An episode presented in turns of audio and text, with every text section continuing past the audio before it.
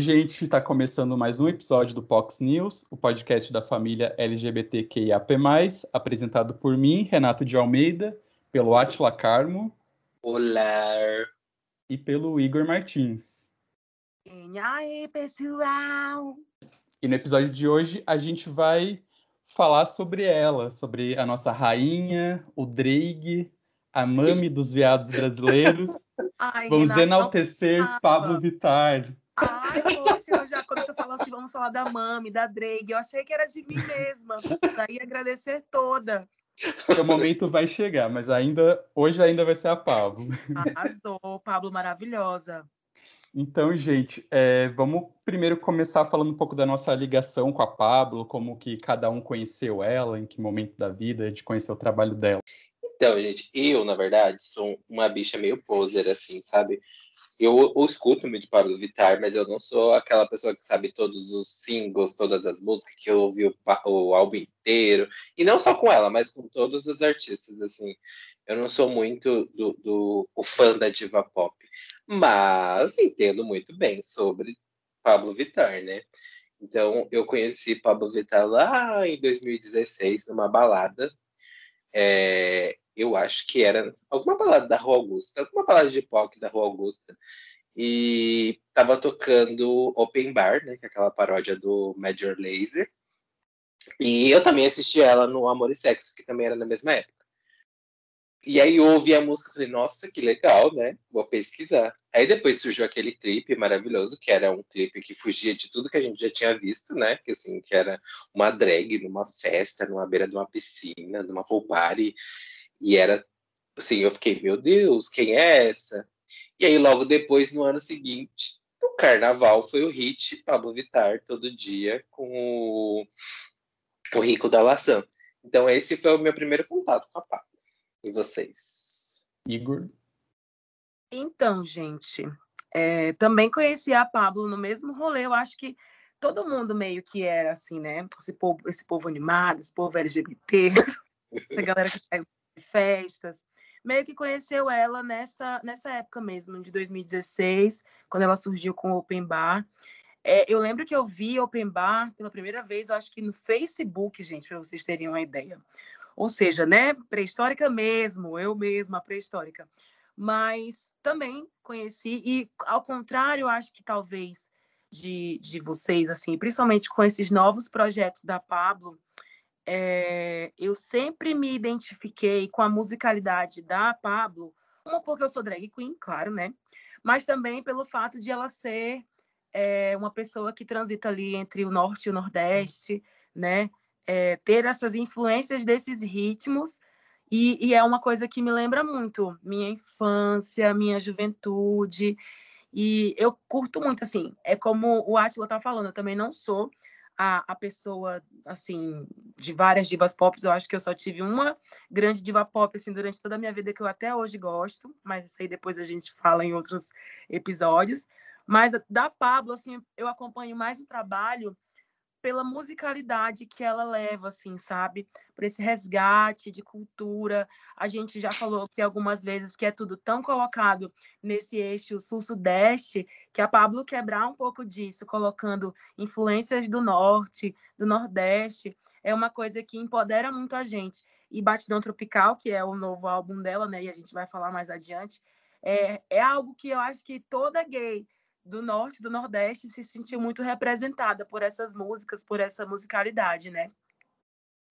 Sim. A minha história é, nossa, é muito diferente. Eu também ouvi open bar numa balada. assim foi... Acho que entre, entre 2015 e 2016 começaram a sair algumas matérias dela naqueles, tipo, é, papel pop, popline, começaram a divulgar porque ela já estava começando a viralizar, mas eu meio que passava batido, assim, não tinha parado para prestar atenção, para ouvir. Aí foi em 2016, eu estava numa balada, aí eu ouvi uma versão de Linon, aí eu vi assim, nossa, uma versão de Linon em português, quem que é essa mulher cantando aí? aí o meu marido, né, falou assim, ah, é a Pablo Vittar. Aí comecei a pesquisar no, no YouTube outros clipes, que ela já tinha lançado um EP, né, com, com outras músicas que também eram versões de música pop em português. Aí nisso já emendou com a entrada dela no Amor e Sexo, lançamento do primeiro álbum, o grande hit Todo Dia. Aliás, tem muita saudade de ouvir essa música, né? Que, infelizmente, por problemas judiciais aí foi removida das plataformas. Mas ela voltou, não voltou? Então, tinha um, um, tempo atrás eu ouvi que eles estavam meio que quase chegando num acordo e que em breve iria entrar e até agora não, não veio aí. Uh, não, não, sei, não sei o que aconteceu. E eu lembro também de que quando eu comecei a comece, que eu ouvi a Pablo pelas, pelas primeiras vezes, né? Eu tinha essa dúvida, mas é, essa dúvida, mas ela se identifica como drag mesmo? Porque eu estava ainda é, começando a assistir RuPaul's Drag Race. Então ainda não tinha muito claro o conceito do que pode ser uma drag. Eu tinha muito a ideia de que drag é mais extravagante, mais, mais exagerado. E a Pablo vem nessa estética mais menininha, uns looks mais básicos, maquiagem mais feminina, mais discreta. E só que ela é uma drag sim. É, tanto, aliás, tem, uma, aliás, tem uma, uma coisa que aconteceu no programa Amor e Sexo, Teve um episódio que a Fernanda Lima estava falando sobre orientação sexual, identidade de gênero. Ela foi perguntando quem é gay? Aí gay levantava a mão. Quem é lésbico? Levantava a mão. E quando ela perguntou quem é trans, apareceu a Pablo levantando a mão. Só que, só que depois, um tempo depois, ela falou em algum lugar aí que foi um erro de edição. Mas vocês sabem que ela, durante um tempo, ainda tentou tomar é, hormônios. Eu vi um, quando ela fez a, o canal junto com a, com a, com a Bianca Della Fence, uhum. que a uhum. Bianca montou ela, ela falou que ela iniciou uma terapia hormonal e disse que não durou nem um mês, mas uhum. ela percebeu que, ao se hormonizar, aquele rolê não era para ela. Talvez em algum momento ela tenha tido algum tipo de, de questionamento, assim como a própria Urias, né? Uhum. Que era muito próxima. Belíssima, né? É, linda. E começou e como drag também, né? É. E muitas, como assim como várias drags, por exemplo, de RuPaul, temos várias drags aí que começaram nesse rolê artístico e se identificaram como mulheres trans graças a essa essa arte, esse fazer artístico.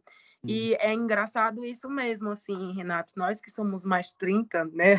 Como de sempre, sempre diz o Atlas, a gente é as, as, as pré-históricas, Jurassic né? A gente tem uma, tinha uma ideia diferente de estética de drag, né? Aquela coisa meio Priscila, Rainha do Deserto. É, pensava na é, Nani People, na Isabelita, Isabelita dos Patins. É verdade.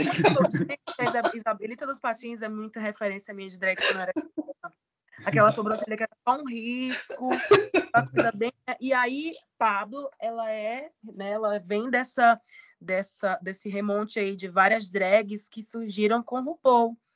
E são drags que hoje, ao contrário de antigamente, que drag dizia assim, drag é uma arte que precisa ser né, vista de longe, que é uma ilusão, a coisa de a maquiagem não ser tão bem feita, né, não se era bem feito, mas não, tinha tanto aquela coisa de um apelo visual, de TV ou de qualquer coisa.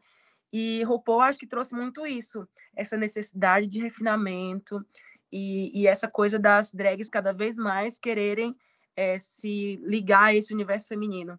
E eu vejo também muito o contrário, das mulheres também hoje cada vez mais buscarem esse universo mais drag, mais, mais exagerado, mais... Aí eu acho que há uma, uma fusão, né? As duas, assim, as duas questões, elas vão entrando numa, numa fusão aí. É, até, eu ia até falar isso mais para frente, mas você as duas, as duas maiores drags cantoras do Brasil, né, a Pablo e a Glória Groove, elas falam em entrevistas que elas começaram a se montar influenciadas por Paul's Drag Race. E eu acredito que agora a gente já tem uma nova geração que começou a se montar por causa da Pablo. Sim. Aí eu queria saber da, da drag do elenco, né, Agatha Power, Igor, é, até que ponto a, a Pablo te influencia, te inspira na sua drag? Você falou da Glória, né? Assim, a gente não tem como dissociar outras drag queens e tal. Eu canto, gente, também gosto muito de cantar. Não que eu seja, né, uma cantora profissional como drag queen, mas, mas eu gosto muito de cantar. E, e sim, para mim, assim, a, a musicalidade da Pablo, como eu disse inicialmente, é algo que me inspira muito. O ritmo, eu acho que até mais que a voz. Com relação à voz, eu gosto muito mais da voz da, da Glória. Curto muito a voz da, da Glória, técnica da Glória. Não que a Pablo, gente, não tenha uma voz bacana. É que são diferentes, né? São diferentes. São, são, timbres diferentes, e aqui é mais uma questão de gosto pessoal. Sim. Mas a musicalidade, eu costumo dizer para os meus amigos, cara, os produtores da Pablo são muito fodas, porque eles conseguem juntar música pop com, com música, sabe, do norte, do nordeste, aquela gente é uma mistura tão louca eu lembro que buzina por exemplo né que é uma das músicas muito conhecidas da Pablo e o cara que coisa doida tem sei lá, um, um, uns ritmos assim que me levam para essa coisa do Nordeste, mas ao mesmo tempo com música eletrônica. E eu ficava, gente, eu não sabia se fritava ou se dançava um forró. Sabe? E é, é muito isso. Assim, então, a, a Pablo sim me influencia muito, assim como outras drags, apesar de que eu também comecei a meio que me montar nessa época, né? Porque a Pablo foi surgindo. E claro que também, é, RuPaul também me, me, me inspirou muito a isso. Mas, nossa, eu acho que não somente a, a Pablo, como todas as outras drag queens, né, cantoras ou não, me influenciam de alguma forma. Eu fico, tipo, muito assim, cara. E fico feliz com uma coisa que eu acho que é importante a gente ressaltar aqui também. Mais uma vez, falo que nós somos pessoas aqui mais 30, as POCs jurássicas, Jurassic Pox, mas eu, eu penso muito nisso, assim, eu acho que é uma coisa a ser colocada. O quanto Pablo Vittar é uma, é uma artista que empodera pessoas de uma maneira única, assim, né? Porque até então, vamos, vamos fazer um exercício. Quem que a gente coloca que era completamente fora de um padrão? Que, tipo, uma drag queen, por exemplo, cantora, que a gente estava ali, caramba, que maravilhosa, não sei o quê. Sempre foram mulheres. As divas é. pop sempre foram mulheres. A gente é uma Madonna, uma Christina Aguilera, uma Britney Spears, ela foi precursora, né? Ela foi precursora, né? abriu o caminho para outras, inclusive para a Glória mesmo, né? Uhum. Assim, a Glória sempre foi cantora, mas na televisão o espaço veio depois que a Pablo chegou e, e abriu o caminho aí. Sim, muito. Eu, assim, lógico que a gente, a gente enxerga algumas coisas eu enxergo pelo menos algumas coisas que eu problematizo, porque se não for, se não for para ser gay e não problematizar, eu nem vou. Não foi para quebrar um tabu, né? Não, não foi para ser tabu. Ouviram o barulho disso? Ouviram o barulho? tabu quebrou logo outro ouvi, lado. Ouvi lá no Acre, tô em São Paulo, meu Deus. Meu amor, é do outro lado da sala, do outro lado do país, esse tabu aí. Mas eu vejo muito isso, assim, por exemplo, que a Pablo, beleza, é transgressora, é uma coisa que eu fico muito feliz, mas será que se a Pablo não fosse fora de um padrão estético feminino, ela conseguiria atingir o, todo esse público que ela atingiu? Claro que não. É, é o que eu penso, assim, sabe? Então, assim, é um, é um caminhar, é uma. Fazendo aqui a, a nossa referência à, à, nossa Glória Groove, a caminhada tá aí, né, gente? Faz aí, né, o teu andar a caminhada. Eu Mas, vou além, eu acho que eu vou até além, assim, porque eu acho que o sucesso dela vem muito mais por ser essa persona que foge de tudo que a gente já viu na televisão, somado a um tipo de música que a gente não está acostumado como música comercial, e ser uma, um, um, homem é, afeminado, enorme, né, que é uma drag imensa, 1,90m. Uhum. Todo esse combo, acho que foi o que, que montou esse sucesso aí, não é só é que invoca do Raça Negra. É que invoca o do Raça Negra. Então, assim, a, a Glória cresceu com essa musicalidade, com essa técnica. A Pablo, eu acredito que a Pablo foi criando uma técnica.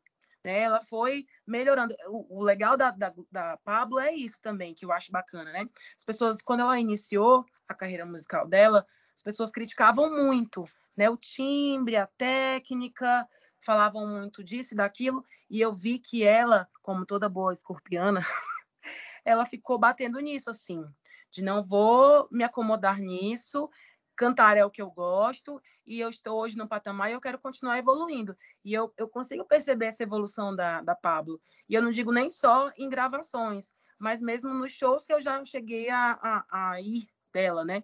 Primeiro show que eu fui dela em 2017, que ela gritava loucamente. Eu dizia, gente, estou aqui pela música. Aqui pela música felicíssima. Inclusive, foi a primeira vez, gente, que eu saí montada fora de casa, foi no show da Pablo. Tem, chama, chama muito a atenção, claro, mas eu, eu digo até fora da nossa bolha. E dentro também, né? Porque eu vejo outras artistas como a própria Glória, assim, sabe? A Glória já é mais corpulenta, né? Ela é, ela é gordinha mesmo, tá ali, se joga. E, e a galera, tipo, às vezes não dá tanto reconhecimento para essa voz, para essa, essa expressão, porque não faz parte de um padrão, de repente. Sim, porque, porque não... a Glória tem técnica vocal, né? Muito. E aí fui para esse, esse show e era, eu lembro que todo mundo criticando, falando, precisa gritar e não sei o quê, porque a gente tem essa coisa, né, gente? Pablo com certeza também tem 27 anos, tem essa coisa de ter crescido Nossa, com... muito nova, né, gente? Muito ela é nova. nova. Ela Quantas 20... vidas ela já viveu nesses 27 Nossa anos? Nossa senhora, é muita coisa. 27 aninhos. E aí você pensar assim que cresceu ouvindo aí divas, né? Beyoncé, uhum. que tem uma técnica aí, vamos fazer igual, aí não sai igual, né? Sai aquela coisa meio de mas, Mas, eu vi depois, logo depois, o, o, esse, esse, essa melhora da qualidade técnica mesmo da voz. É, tem essa, essa questão da, das críticas à voz dela. A gente realmente vê que ela evoluiu vocalmente. As, os últimos lançamentos dela, você vê como ela brinca com o jeito de cantar. No, no último álbum que o Batidão Tropical, nessa música A Lua, tem uma parte que ela canta meio que uma ópera, assim, uma parte, assim, é o jeito que ela brinca com a voz. Eu lembro quando, quando ela fez aquele feat com o MC da, né, Amarelo, o jeito Ai, que ela cantava, o tom que ela usava, assim, é um jeito que eu nunca tinha visto ela cantar, e ela estava brincando mais com a voz.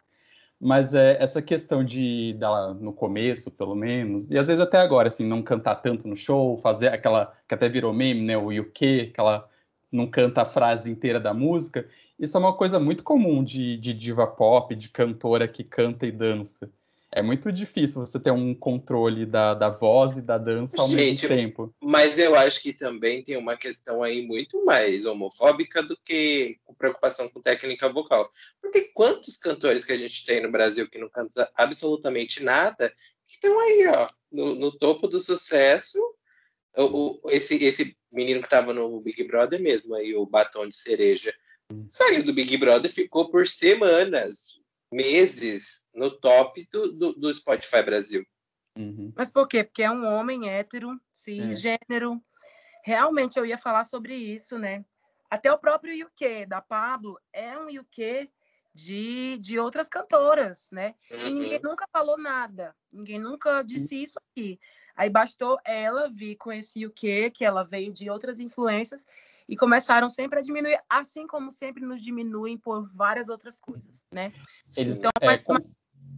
então, assim, acabei, acabei achando muito legal isso, de ela pegar esse limão, né, e fazer uma limonada, porque infelizmente na nossa vida como LGBT é sempre isso. A gente pegar as pedras que nos lançam para montar, né, meninas, o nosso castelinho.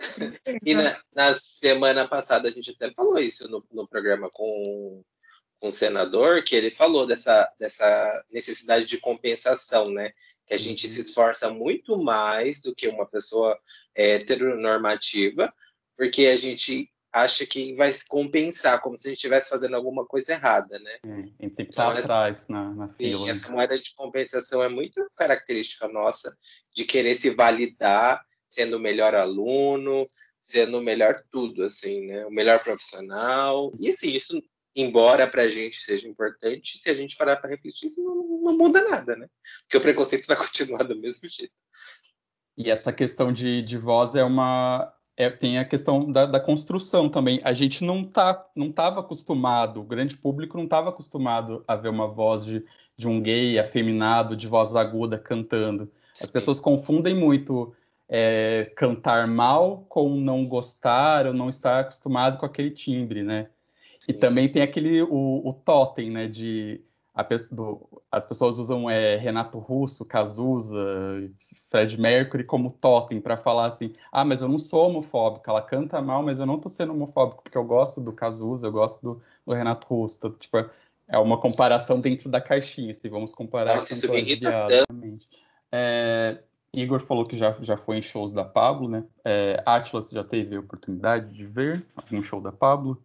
Hum, eu acho que não, não foi. É eu já fui tanto show que eu tô aqui pensando. eu não fui. Se fui, será se não fui? eu acho que eu não fui.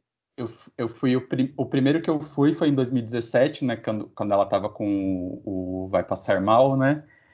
Eu, eu lembro que eu gostei bastante. Eu queria acho que estar tá um pouquinho menos alegrinho para lembrar um pouco mais do show.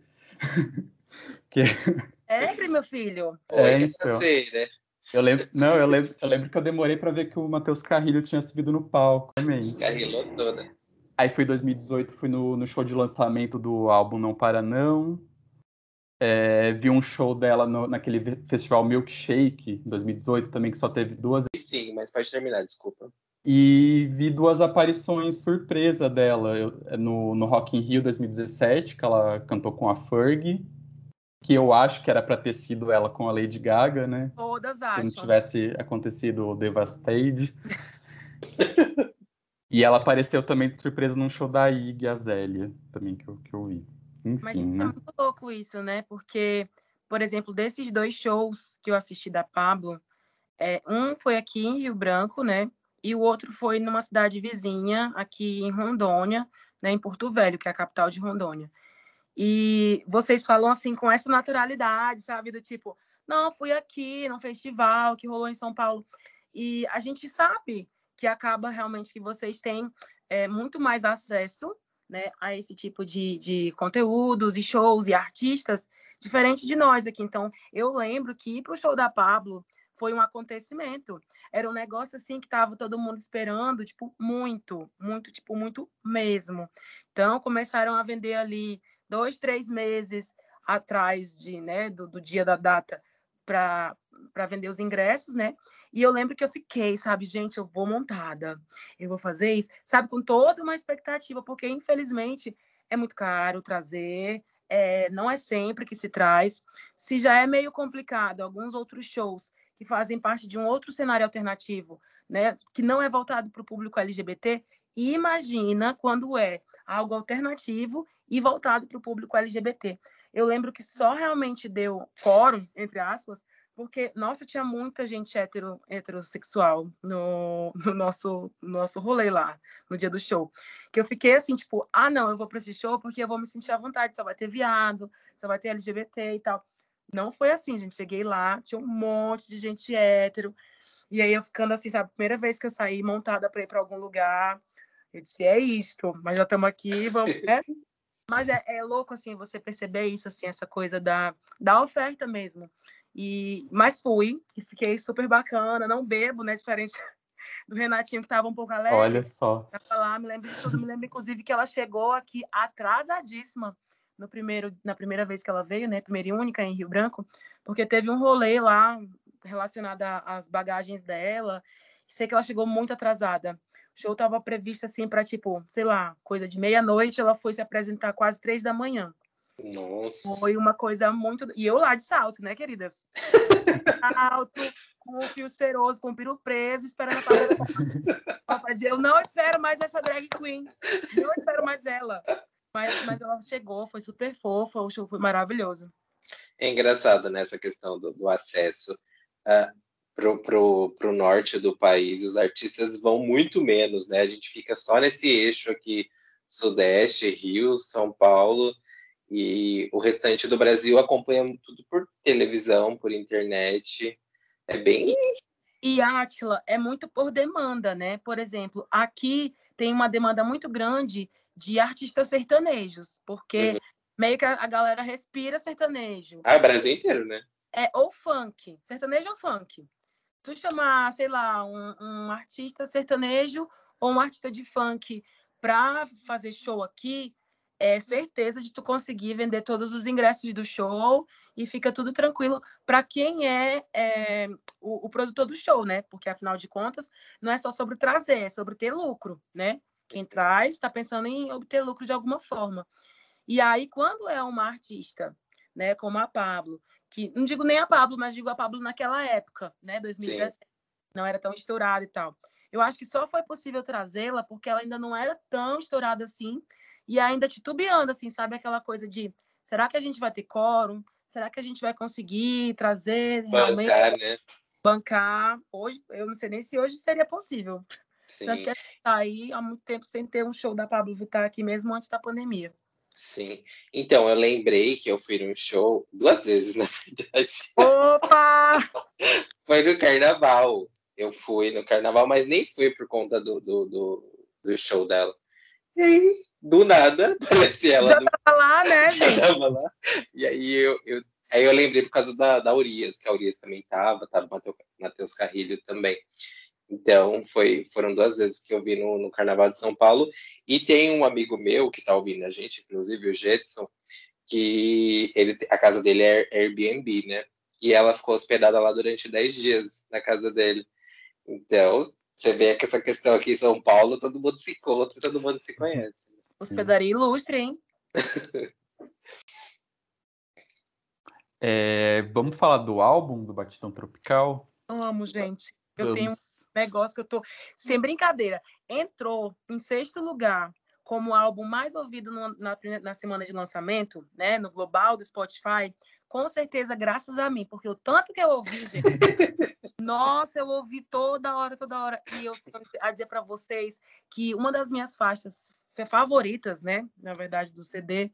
É, é, gente, ai, gente, é triste com tesão. Fica só aquela batidinha do começo, que parece que eu tô jogando videogame nos anos 90, que é uma coisa também junto ali com uma coisa de technomelody. Ai, gente, sim, sim, sinceramente, é um dos meus álbuns preferidos da Pablo.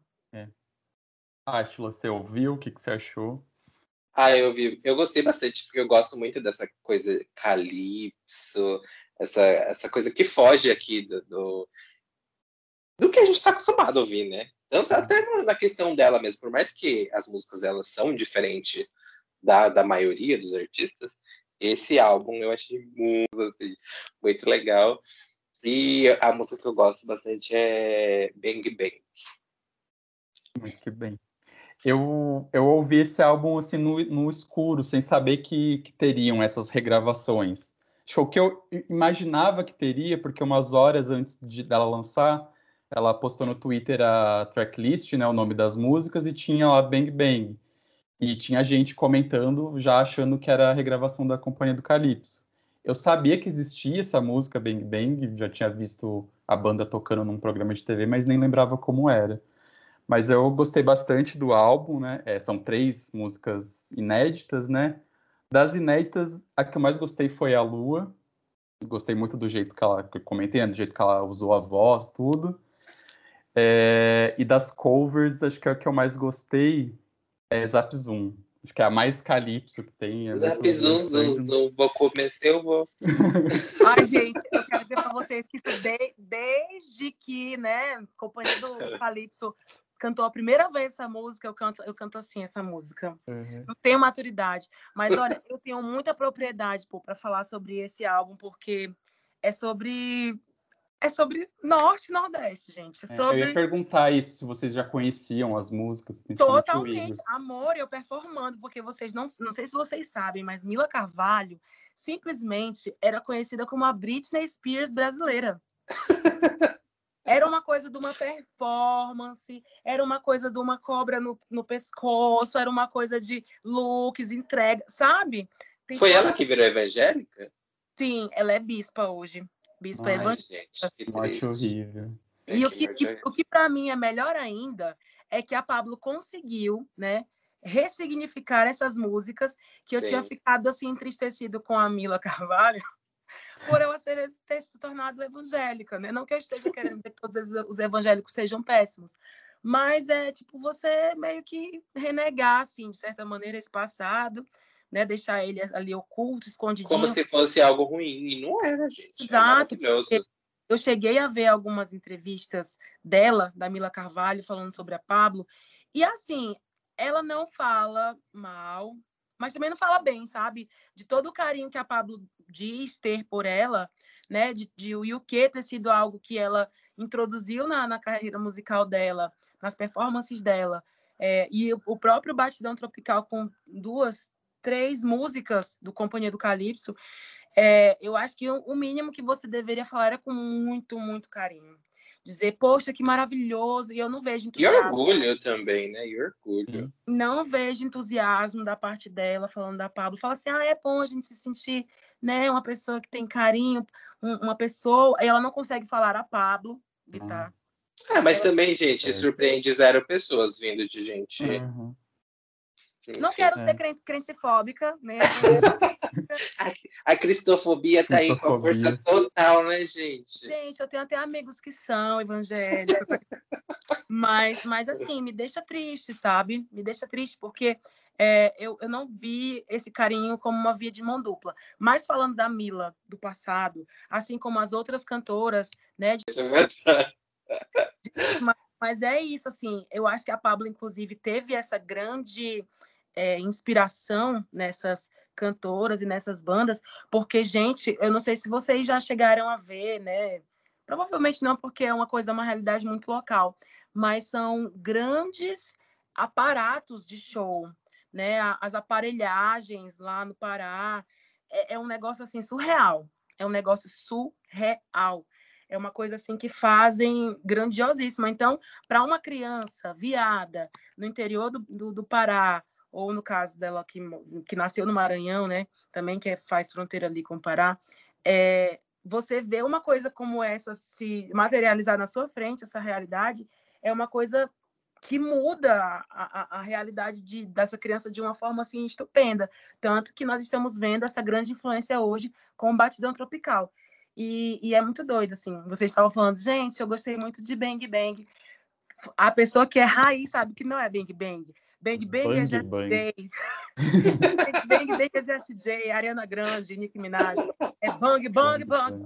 Bang Bang Bang Bang Bang Bang Gente, isso é uma coisa assim que eu, te, eu tenho essa, esse, esse, essa memória é, afetiva realmente, porque fez muito parte da minha, da minha, do meu crescimento aqui, né? Da minha adolescência, jovem, porque eu já sou um pouco mais velha que a Pablo, né, gente? 35 eu vou fazer aí, então eu já era maiorzinha, né? Uma poquezinha já mais, maior, mais maiorzinha, mas era uma coisa muito doida. Esse fenômeno de cantora de technomelody, de calypso, era um negócio que aqui tinha muito peso. Sempre teve muito. Eu estava vendo aqui que eu, que eu tinha até anotado que a Open Bar foi uma paródia do Major Laser. Depois ela fez o feat também, né, com a Anitta e com o Major Laser. Olha como a roda gira, né, gente? Depois ela, ela ainda também tem uma música com o próprio Diplo, né? É, sim, sim. Então vai.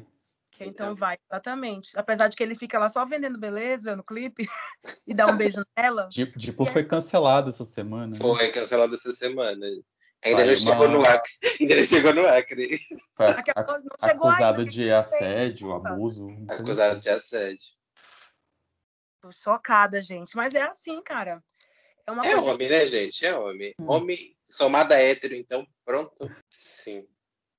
Mas Fala. só é, voltando ao, ao, batidão tropical, o que eu achei mais legal é que, assim, desde o começo ela já trazia essa, essas influências de norte e nordeste, né? Então acho que agora com esse álbum ela tá retribuindo, né, a, da, as fontes que ela, que ela bebeu aí, as, as art, os artistas, as bandas que ela sempre se influenciou na infância, adolescência. E Átila, eu não sei se vocês vão de concordar comigo, mas como todo rolê de todo artista, assim, né? É, eu acho que ela sim começou sim com algumas coisas de pegada realmente mais regional, mas como ela ainda precisava se firmar no mercado como cantora, como como um ícone realmente que ela é hoje, é, ela só foi realmente colocando isso muito mais para fora, ao ponto de chegar como álbum como Batidão Tropical, é, depois de se firmar, porque cara, é difícil. Infelizmente, as pessoas elas não levam os ritmos né, do, do, do, norte, do nordeste tão a sério. Tanto que brega sempre foi uma coisa vista de uma maneira muito ruim, sabe? O que que para as pessoas é, é, é, no vocabulário das pessoas é o brega? É uma coisa que não é legal. Sim, é roupa brega, né? Ai, que roupa brega. É negativo, uhum. sabe? Então, assim, o bacana disso também hoje, depois de ela hoje se firmar como uma, uma cantora, né, é muito conhecida, não só dentro do, do meio LGBT, mas também fora, de certa maneira, e levar isso. A gente, a gente pensar que todos esses ritmos, eles são brega, tá? A gente fala tecnomelody, a gente fala calypso, mas tudo vem dessa vertente do brega, né?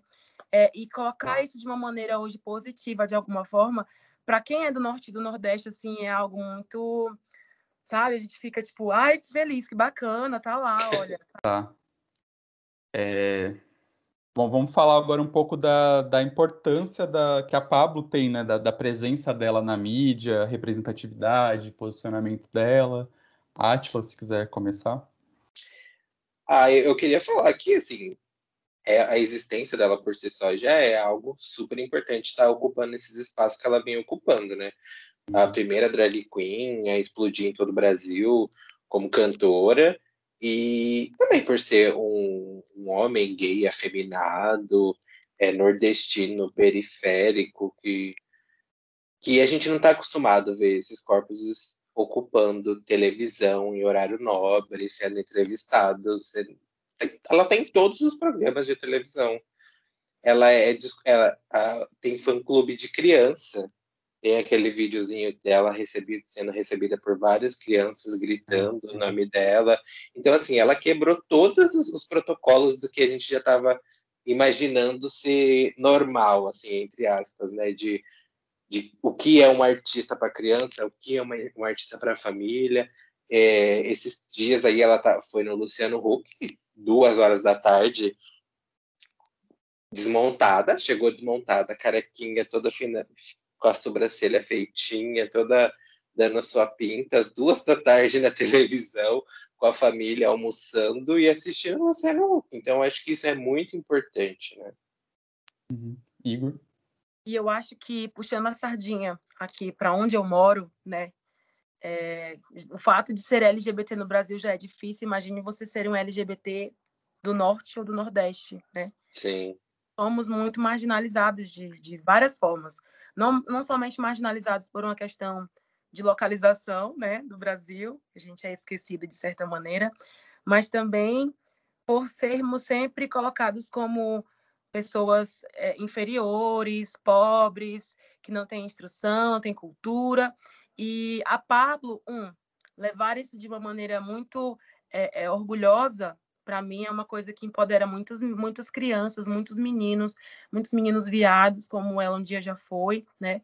E ela poderia, com todo o sucesso que ela fez, afinal de contas, quando ela surgiu, ela surgiu aí num, num eixo realmente sul-sudeste tal, é, morando realmente no, em Minas Gerais, e depois, enfim, foi para São Paulo ela poderia muito bem ter se padronizado, né?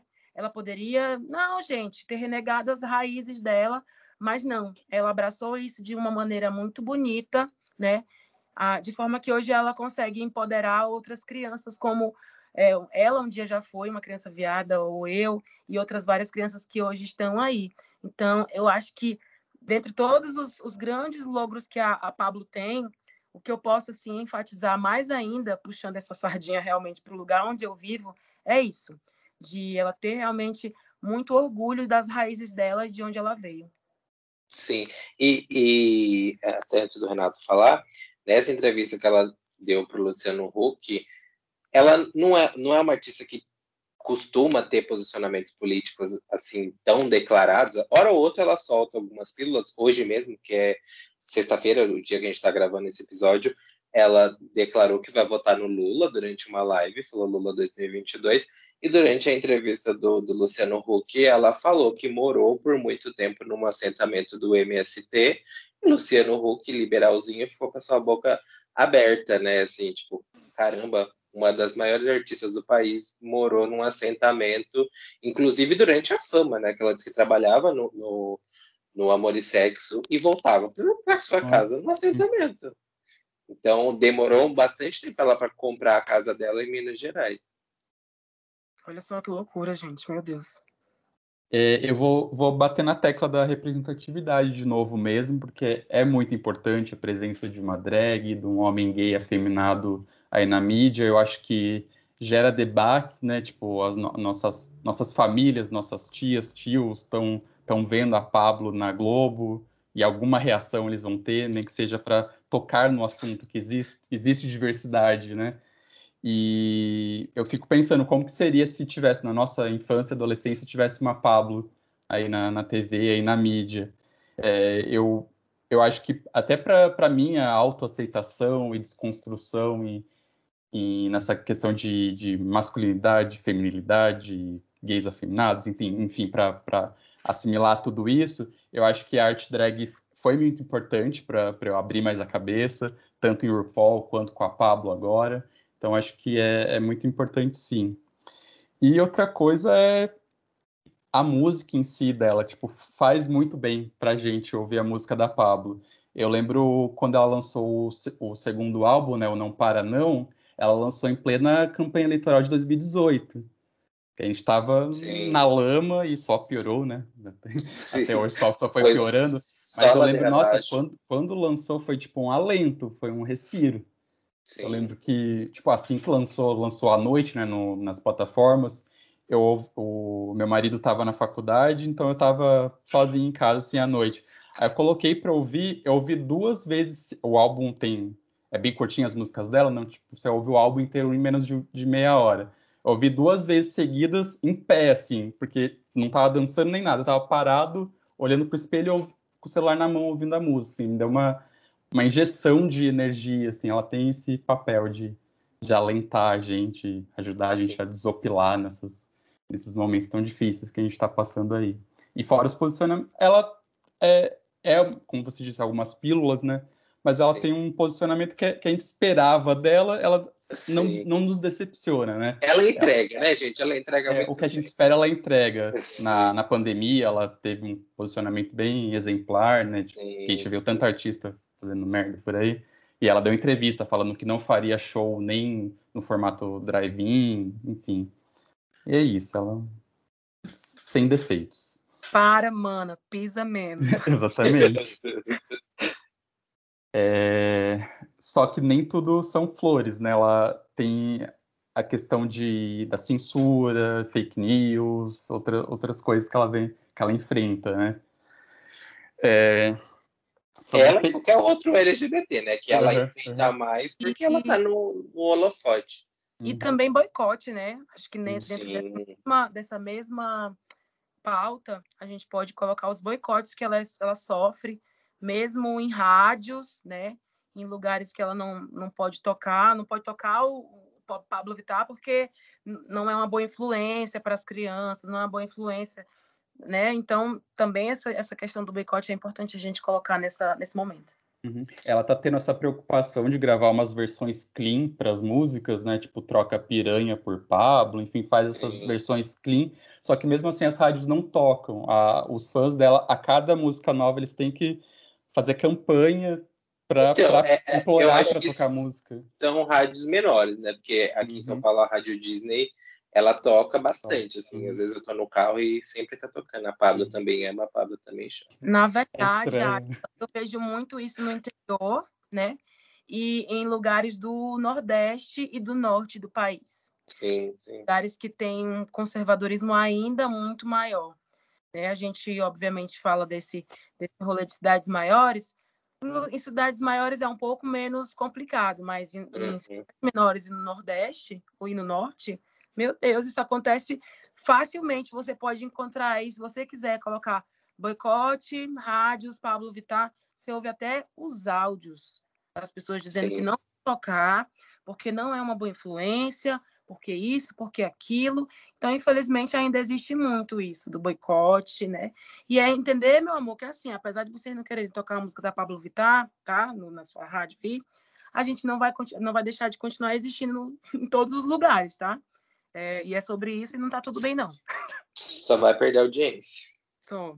E no, no YouTube parece que tem uma, um tratamento seletivo, né? Uma censura seletiva, assim. Eles diminuem o alcance da, das músicas dela. Quando ela lançou o feat com a Poca, né? Você pesquisava, não, não dava para encontrar pesquisando. Você tinha que ir no canal dela para achar o clipe. Teve o clipe de Parabéns também, que foi censurado sob a alegação de que tinha sinalizada. Só que sim, bebida alcoólica. Né? É, bebida alcoólica, só fala de sim. cachaça. Cerveja propaganda é... e, e, propaganda, quantos clipes não tem propaganda, tipo, em sim, clipe sim. brasileiro, clipe internacional, é bem você, coletivo. Você, você, falou de fake news, tem uma fake news que a gente leva como meme aí, mas que na época quando falaram que ela seria vice do Lula, que assim, pra gente que está numa realidade é, de informação, né, gente? Acho que isso é o, o, básico, né? Mas tem muita gente que parece que vive no, no mundo da lua. E eu fico imaginando. O PT ela teve que. declarar o voto dela pro. É, o PT, o PT teve que desmentir. Que virar público. Absurdo. Sim, gente, Era uma, que que é isso, uma, né? montagem, uma montagem porca com a cabeça dela desalinhada. No Assim, como se acreditar. a nota de 50 reais. A nota de 50 reais. Gente, olha só, que ponto a gente chegou, né? E aí o problema é você entrar na, no, no, nesses portais de notícias que faz fake ou fato, é boatos, e as pessoas têm que fazer uma matéria desmentindo, trazendo argumentos para falar, olha, isso é mentira, porque a gente pesquisou, fez isso. Gente, é uma obviedade de você olhar para aquilo e falar, gente, uma pessoa que nunca esteve na política como que vai estar vice de um presidente da República? É, é uma coisa tão simples, mas assim, a gente conseguiu eleger um presidente dessa forma nas fake news, né? Então não dá para esperar muito do brasileiro. O que é bom, o, o, lado positivo é que as fake news sobre ela rapidamente viram meme, né? A, da, da nota de 50, do, do, do, ela serviço do Lula, aquelas postagens de Facebook lá, Pablo Vitar foi longe demais. Sim, sim, sim, sim, sim, Tá. Isso. Tá. Então vamos finalizar o assunto da Pablo, né? Fazer um, um último giro aqui, cada um falar os seus momentos preferidos, ou clipes, ou músicas da Pablo. É, Átilo? Ah, então, eu gosto muito da, desse, desse álbum agora para mim. Foi. É que assim, eu sou muito do, do atual, né? Assim, eu não, fico, não sou muito saudosista. Mas esse álbum para mim. Quer ser a novinha, ela, quer ser a novinha. Não quer esse, ser. esse álbum para mim, assim, é muito, muito legal. E eu gosto muito do clipe e da música todo dia. Hum, Olha, Igor? Eu, na verdade, vou começar a minha boa enciclopédia. na verdade, gente, tem várias, vários momentos e várias músicas da Pablo. Eu sou uma pessoa que sou muito musical no meu dia a dia, né? Como eu falei para vocês, eu gosto muito de cantar. Eu tenho esse rolê com música desde a infância. Então, eu ligo muito momentos às músicas que eu estou escutando. Me lembrei muito de carnaval com todo dia né? Que para mim, assim, cara, eu me lembro, caramba, que clipe bacana, um negócio de umas cores, um... inclusive faço até esse apelo, viu, gente? Se você estiver, vai que Rico da Laçã está ouvindo. Toca o Uhum. coraçãozinho dele, para ver se volta para o Spotify. Saudades de todo dia e lembrar de, de bons carnavais. Mas tem vários outros momentos épicos para mim, assim. Eu gosto muito de, de é, Indestrutível. Porque Nossa, é verdade, tinha esquecido. Indestrutível para mim é muito a nossa história como LGBTs. E a gente sempre ouviu a muito, eu, por exemplo, tenho uma música de autoaceitação como pessoa LGBT, mas sempre foi essa coisa de uma coisa mais voltada para uma cantora pop ou para uma pessoa que não, muitas vezes não está na nossa pele ou nunca passou pelo que a gente passou. E as palavras da Pablo, é, somadas ao clipe de, de Indestrutível, é, me, me, me reportam muito mais a essa realidade que eu vivi, que vocês talvez tenham vivido também na infância ou em algum momento da adolescência, enfim. É, então, para mim, é, foi uma ressignificação assim muito forte. É, outra música que eu gosto bastante também nesse quesito de ressignificação é Parabéns, né, gente? Porque, por favor, nunca mais cantarei Parabéns de uma outra forma que não te dou parabéns quando para a bunda. Muito melhor do que ficar cantando outras, outro, outros tipos de parabéns, gente. Não, não. Precisava, né? Ressignificar esse parabéns. A gente com certeza vai cantar esse parabéns por várias outras vezes, dessa mesma forma que Pablo Vittar nos ensinou.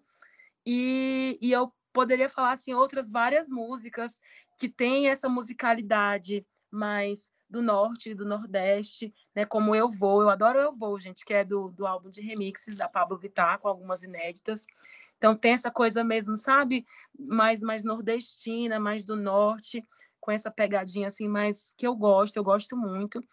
Assim como várias outras músicas, Não Vou Deitar, enfim. Eu, para vocês verem como eu conheço bastante, fiz meu dever de casa. E enaltecer, com certeza, né? Apesar de eu não ser assim, essa pessoa que só gosta das atualidades, como Aslan. enaltecer também Batidão Tropical, que é um hino para todas as gaysinhas, menina, que cresceram com a toalha na cabeça, fazendo a Joelma, fazendo a Mila Carvalho, né? É uma celebração desse momento. E para mim todas as músicas são maravilhosas, desde Bang Bang até Ânsia, que inclusive, meu Deus, eu sofri tanto ouvindo Ânsia.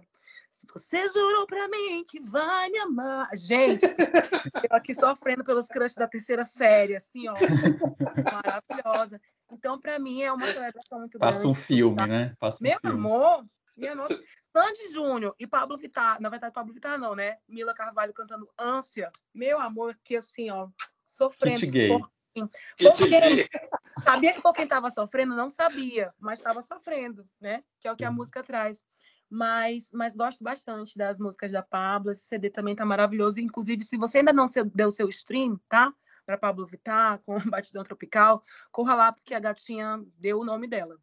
Gente, antes do Renato falar, eu queria falar também que o clipe do Na Sua Cara, que é com a Anitta também, na época, quando eu vi aquele clipe, eu falei, meu Deus, olha, olha realmente Pablo Vittar foi longe demais, chegou no Marrocos, no, no- no deserto, Sabe o que é isso? 70 mil dólares, amor. Tentei também, né? Mas na verdade eu achei aquele clipe maravilhoso, assim, por, por ser um feat com um artista internacional, com a maior cantora do Brasil, que é a Anitta, queira a gente ou não, é a melhor, a maior artista do, do país, assim, e mais conhecida lá fora. Eu achei aquele clipe também fodão para a carreira dela. Eu acho que também, além da, da- de todo, que ela já era famosa naquela época, mas também ajudou ela a ser levada para alguns lugares que ela não era conhecida ainda. É, eu vou até emendar com isso, porque eu, eu listei aqui como um momento muito icônico, muito importante. Esperar passar uma moto. Um moto chato. Tanto a Pablo quanto a Anitta estavam, tipo, no auge aqui do, do pop brasileiro, né? A Anitta ainda queridinha do, do Brasil. É, E assim, essa música com certeza abriu muitas portas para ela. E era legal ver a fase. Agora acho que elas se, se reconciliaram, assim, mas era legal ver Pablo e Anitta amigas antes de serem separadas por 70 mil dólares. É, A, Anitta também, como boa ariana encrenqueira, né, gente? Pelo amor de Deus, briga com todo mundo. mas eu acho graça dessa treta delas. Tipo, é, é muito comum no mundo pop ter essas historinhas, assim. Mas o, Nada demais. o que é legal também de ver da Pablo, pelo menos para mim é isso, assim, claro que tem muito reconhecimento a esse esforço que ela que ela teve fazendo ali um, um clipe com 600 reais e uns amigos, né? Que é o Uhum. clipe lá de Open Bar. Um que suco. né? O que suquinho, aquela coisa bem tranquila. É, reconhecer sim esse esse esforço da Pablo, mas também a gente pensar que a bichinha nasceu com a bundinha virada para a lua, né? Sim. Porque ser notada por Major Lazer e logo depois fazer um featuring com uma das maiores cantoras do país, reconhecida lá fora, e, e ter, inclusive, essa, visual, essa visibilidade e visualização aí no YouTube, é, assim, assim como outras coisas que ela foi né, conseguindo no decorrer da carreira dela, é algo realmente que a, a pessoa estava ali no lugar certo também na hora certa, né? Uhum. Sim. e, e conseguiu aproveitar as oportunidades e as chances que foram dadas para ela. Então, é muito reconhecimento a esse trabalho que ela, que ela faz, com certeza. Aí, para finalizar, eu fiz um top 3 aqui de músicas preferidas minhas.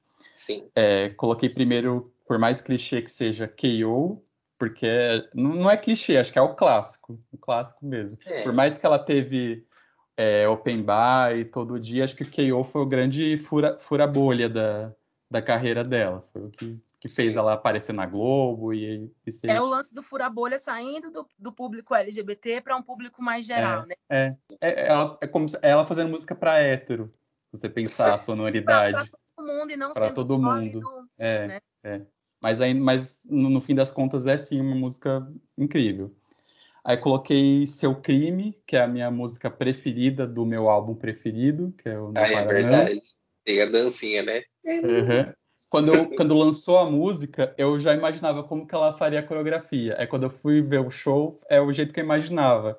Bem aqueles passos de Coreógrafa é super ela! coreógrafo. porque De- choras Moedina. Daquelas Na dan- daqueles dançarinos gente. de forró, né? Que ah, levanta as pernas e os braços, meio um balé, assim. Foi, ela faz bem nesse jeito, assim, a coreografia. E a última música que eu coloquei aqui é uma música que ela não foi lançada oficialmente, porque é uma daquelas versões em português lá daquele primeiro EP, que é uma música chamada No Chão, que é uma música que é uma versão de uma música gringa chamada Revolution, que é de uma artista de K-pop chamada Ciel, em parceria com o Diplo. E eu gosto bastante dessa música. A, a original é bem eletrônica né, e ela fez, na versão dela, uma mistura de eletrônico com forró. E ela sempre canta no show, é maravilhosa. Gente, hitmaker, né? Hitmaker. Quando se vê que tudo acabou, é difícil insistir, não teve amor. Exatamente. Vou te e deixar é... no chão. E é com essa frase que a gente encerra aqui o tema Pablo Vitar. Agora vamos deixar Pablo descansar, desacoendar lá. vamos para o giro, né? Isso. Bom e, a... Bom, e agora a gente tem a estreia de um novo quadro aqui no Pox News, que é o quadro Giro das Pox. A gente vai comentar notícias relacionadas à comunidade LGBT que aconteceram aí na última semana. E vamos lá. Ashla, quer começar? Então, gente, é, eu trouxe algumas notícias aqui que, que não são tão animadas como a pauta, né? Porque é, é impossível né, num país que a gente vive. Então, eu vou começar logo com a tragédia, né? Porque eu, no dia que a gente está gravando hoje, a, a transexual Roberta, lá do Recife, que havia sido queimada viva uh, na, um, no dia 24 de junho, às vésperas do dia do orgulho LGBT, morreu, infelizmente veio a, a, a, falecer. Ela já havia perdido parte do corpo, né? Tinha sido amputado os braços e aí hoje não resistiu e morreu. E é não, não é a única, né, gente? Se você parar para pensar, nas últimas semanas, cinco travestis foram assassinados em Recife.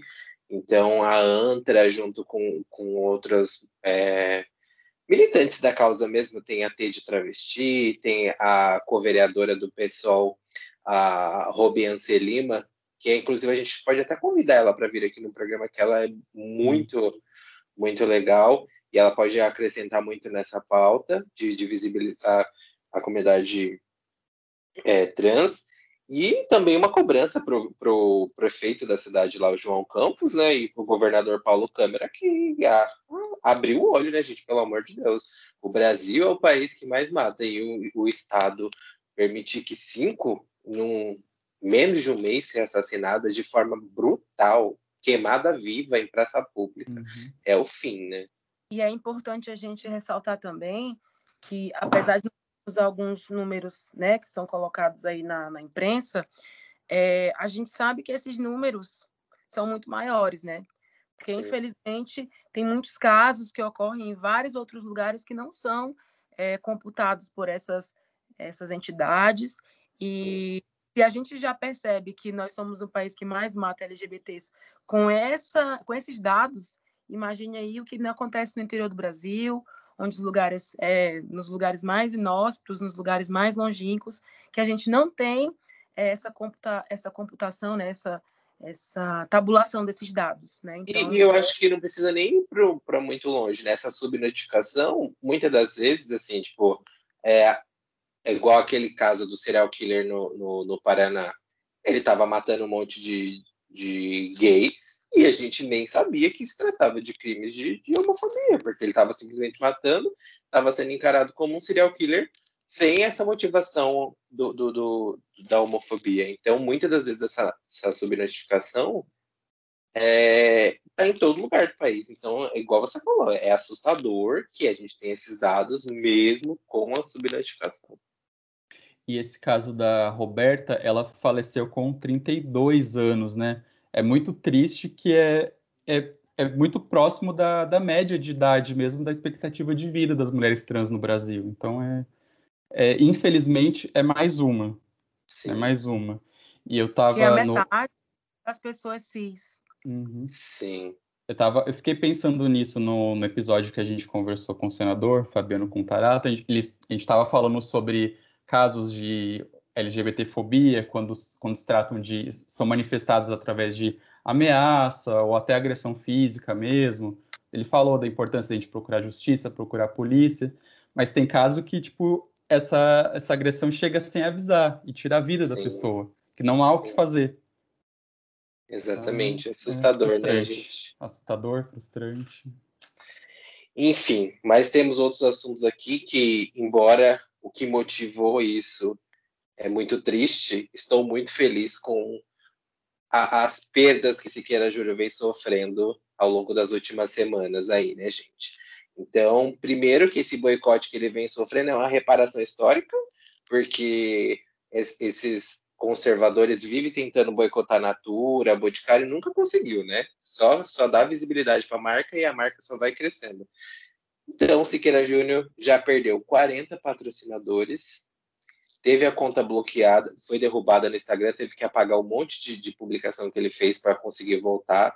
Voltou, mas está com o perfil trancado e apagou todas as fotos que tinha, não está publicando nada. A, a Rede TV está desesperada, né? Porque já perdeu esses 40 anunciantes e parte desses anunciantes não saiu só do programa dele, saiu de toda a grade da emissora, que eu acho ótimo. É, o Ministério Público está pedindo um, uma multa por, por danos morais coletivo de 10 milhões. Então, esse valor vai ser destinado para centros de cidadania LGBTQIAP+, eu espero que seja condenado, né, gente, que é o mínimo. Os outros apresentadores da emissora estão pressionando pela demissão dele. Ontem a gente teve a, a, a Natália Arcuri, que se demitiu. E a, a, no caso da Natália Arcuri ainda é mais grave, porque ela alugava o espaço na emissora. Então é outra perda financeira. A emissora que perdeu. Uhum. A emissora que perdeu. E a Rede TV, hoje saiu uma, uma notícia no, no Notícias da TV falando que ela está com um problema enorme, porque em 2020 ela fechou um contrato de sete anos com o Siqueira Júnior e ele recebendo 500 mil reais por mês. 500 mil reais por mês. E é para quebrar esse contrato é 38 milhões de reais. Eu acho que é pouco. Eu acho que espero que, que essa multa para a Rede TV ela tenha que pagar para demitir ele, para ela saber a responsabilidade que ela tem nas mãos, ou a irresponsabilidade que ela vem transmitindo, porque, assim, esse caso veio a público, mas é todo dia ele fazendo uhum. esse tipo de coisa. E espero que ele seja demitido e que a, a emissora seja condenada com esses 10 milhões e que sirva, sirva de exemplo para outros programas também pararem com essa, essa palhaçada. É importante a gente colocar que sim, como você falou, Atila, é, a gente não está aqui querendo acabar com ninguém, com a vida de ninguém, e sim que realmente aquilo que as pessoas falem elas sejam responsabilizadas pelos atos delas, pelos que, elas, pelo que elas façam, né? Pelo que elas fazem. É, e o pior é que eu ainda acho que em algum momento esse cara ainda vai aparecer em público dizendo que acabaram com a vida dele, Sim. que tadinho. E é isso que, na verdade, a gente tem que ter em mente. Ninguém acabou com a vida de ninguém. Foi um ato de uma ação, não, não só uma ação, mas várias coisas que esse cara fez durante todo essa, esse tempo que teve na TV, né? que culminaram, sim, obviamente, em algo que foi as pessoas se deram conta. É. E é bom também falar que isso, esse boicote já está acontecendo pelo Sleeping Giant, porque a justiça é omissa. Porque isso já é crime. Se ele já tivesse sido condenado, não teria a menor necessidade de estar tá passando por essa cobrança de tirar patrocinadores, mas tanto a justiça é omissa quanto a emissora também é omissa, porque veio fazer notinha depois de cinco dias falando que não compra a tua com, com LGBTfobia, mas aí tá sustentando o cara no ar todos os dias, ele tá aparecendo lá. É então... aquela coisa, parece que é nota de assessoria só, né? Sim, Espera, vamos sim. esperar para ver até onde vai.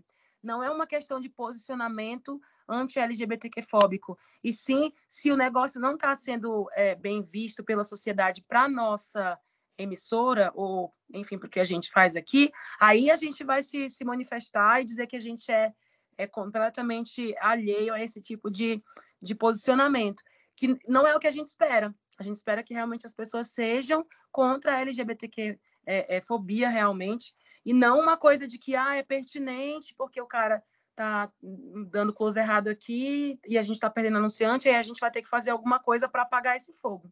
Na verdade, Sim. a gente quer que as pessoas se posicionem efetivamente, né? Uhum. É, o, o, o, histórico dele já assim, não surpreende a gente, né? O histórico dele, ele já, já fez apologia à zoofilia, ele foi negacionista em relação à pandemia, então é mais um episódio que, que já era de se esperar dele. Mas mesmo assim eu fiquei abismado quando naquele nesse dia aí que ele falou da campanha do Burger King, como que uma emissora aberta deixa um cara ficar lá quase 10 minutos falando aquilo, sem ser. Concessão pública, né? Sempre sem nenhuma é intervenção ali, deixaram o cara. Tipo, é criminalizada a LGBTfobia e deixaram ele cometer um ato criminoso por 10 Sim. minutos em rede nacional. É rede nacional ou é afiliado? É rede nacional. É rede nacional ele, né? Ele, apresenta da TV A Crítica no norte do país, no Amazonas, mas é transmitido pela Rede TV para uhum. todo o Brasil. Então, assim, é, deveria ser celebrado que é um, um, um, apresentador que furou a bolha, que saiu do norte do país e conseguiu chegar até o sudeste, onde que tudo acontece aí para emissoras de televisão, mas veio para fazer merda, né, gente? Essa questão de. Mas dando close errado, Anjo, pode então, do pode buraco. Voltar. Exatamente. O buraco de onde e, você veio. E a crítica. E a crítica também não pode ficar só em cima da Rede TV, que assim merece muito ser criticada, mas a TV a crítica também lá no, no em Manaus não está fazendo nada, porque ele é a maior audiência da emissora. Então é outra omissa também que precisa ser, ser penalizada também. Bom, mas é, só que não venha, né, gente, se fazendo de coitadinho depois, porque se vier a gente já vai pro telão. Olha o um monte de merda de chorume que tu falou aqui, ó. Foi por isso que tu foi cancelado na internet e tá Sim. pagando pelo que você fez. É, porque essa galera agora tá com a mania, né, de falar não, porque a cultura do cancelamento, Acabar não, porque o linchamento virtual. Não, é apenas se responsabilizar mas, pelas atitudes. Mas a custa de quê, né? Ele não tava, ele não tava certinho. Ele não tava, ai, tadinho, lá no hum. cantinho dele. E aqueles viados malditos foram lá acabar com a vida dele. Não foi assim, ó. Ah, e, e, o mais grave de tudo é que ele continua sustentando, viu, gente? Não acha que ele tá arrependido. Ele fez um pedido de desculpa lá, para acenar, né? Para acenar. Né? Só que ele continua fazendo o mesmo discurso no Instagram, foi por esse motivo que ele perdeu a conta, e continua fazendo o mesmo discurso no, no, no, no, Twitter. Inclusive no Twitter, o Alan dos Santos, que é o blogueiro da família Bolsonaro lá, o rei das fake news, postou, não sei se vocês sabem, mas pedofilia ainda existe. E ele retu retweetou. Ou seja, pra ele reafirmar a relação Isso. de LGBTs ele, com. Ele associou a LGBT a aliciamento infantil e continua sustentando essa, essa coisa. Então, precisa ser condenado sim, e ainda eu acho que 10 milhões é pouco. É pouco porque uma emissora é imensa e ele ganha 500 mil reais por mês. Então, é pouco 10 milhões para ele. Enfim, tirando isso, tem dois casos que não foi essa semana, foi semana passada, mas eu queria comentar. Eduardo Leite saindo do armário no Bial. Gente, eu não sei que, quem está mais emocionado. Se as pessoas que acham que ele vai fazer alguma coisa para o LGBT, ou se são as outras pessoas que não que acham que o fato de um, um governador, primeiro governador homem, né, porque até então a gente não sabia que a Fátima Bezerra do Rio Grande do Norte também era lésbica, eu pelo menos não sabia, não tinha matéria afirmando isso em lugar nenhum. Mas, gente, o fato de um homem se afirmar gay em rede nacional, independente do que ele defenda, isso gera um debate. Seja bom ou ruim, gera um debate. Aí o cara foi no Bial, é o governador de um estado. Isso não quer dizer que ele vai acenar para a comunidade LGBT, isso não quer dizer que ele é, anula que ele votou no Bolsonaro, ele fala que não fez campanha, mas fez campanha sim. O fato de um governador se, se posicionar publicamente falando que vai votar em alguém então, eu acho que, embora ele não represente nada para a comunidade LGBT, o fato dele ser um homem gay se afirmando na televisão, eu acho que é importante também. Gente, os nossos corpos e as nossas existências falam, né, Sim. por si Então, é, obviamente, como você falou, Átila, é, não é que a gente vai né, acreditar que a partir desse momento em diante ele vai começar a militar por pautas LGBTs, mas o simples fato de ser um homem, mesmo que, né, é um homem branco, cisgênero, enfim, é, mas só o fato dele se autoafirmar gay realmente tem o seu peso, né? Realmente é algo que, que é preciso ser levado em consideração. E não, e não só para. Porque assim, a gente tem um imaginário de que, nossa, necessariamente gay tem que ser de esquerda. E não, gente. Existe gay de tudo quanto é espectro político. E outra, isso não estamos dizendo que isso é certo, né, gente? É exatamente. Aliás. Se for gay, tem que ser de esquerda, sim. Mas Aliás, eu não com relação a isso, não, né? Mas, mas existe. Existe é igual as bruxas. A gente ouve falar, mas que elas existem? Elas existem. Aliás, acho que caberia até um episódio a gente fazer, tipo, gays de direita, POC de Sim. direita. Eu Onde vou fazer vivem. julgando, vou fazer julgando. Mas, né, cada um sabe o que quer de si. Aliás, eu, am- eu amei aquele meme do elenco Bras- do Queer Eye Brasil. Sim, sim. Tinha ele, tinha o Agostinho, tinha o, O Netinho, Fernando Holiday, né? O Fernando, Fernando Holiday, Carlinhos Maia, só. Ah, só o chorume. É, mas é a questão da gente separar mesmo, que a gente não pode tirar a importância de um governador é, se assumindo abertamente e também não criar Gente, expectativa em cima dele. de E eu posicionamento. vou além, eu vou além. Eu, eu acho que um, um homem gay se afirmando na televisão, isso também é representatividade. Sim. Porque uma criança vai, que já se considera LGBT, olhar e falar: caramba, o cara é governador de um estado. Isso, tá, isso quer dizer que ele faz coisas boas para LGBT? Não. Mas é algo importante. Mas Enfim. nossas existências, né? É isso. Exatamente. E para concluir, tem uma pauta que eu não sei se vocês viram aí da semana. PT e Patrícia Leles. Vocês viram? Não chegou no Acre ainda. Tchau. Patrícia Leles é quem? Ex de Dudu Bolsonaro.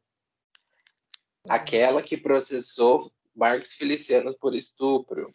Aquela que era amiga de Sarah Winter e ficava fazendo videozinho pra internet se, se declarando conservadora e evangélica. Dito isso, Plot twist, né? plot twist. Ela vem já faz um tempo já atacando a comunidade trans.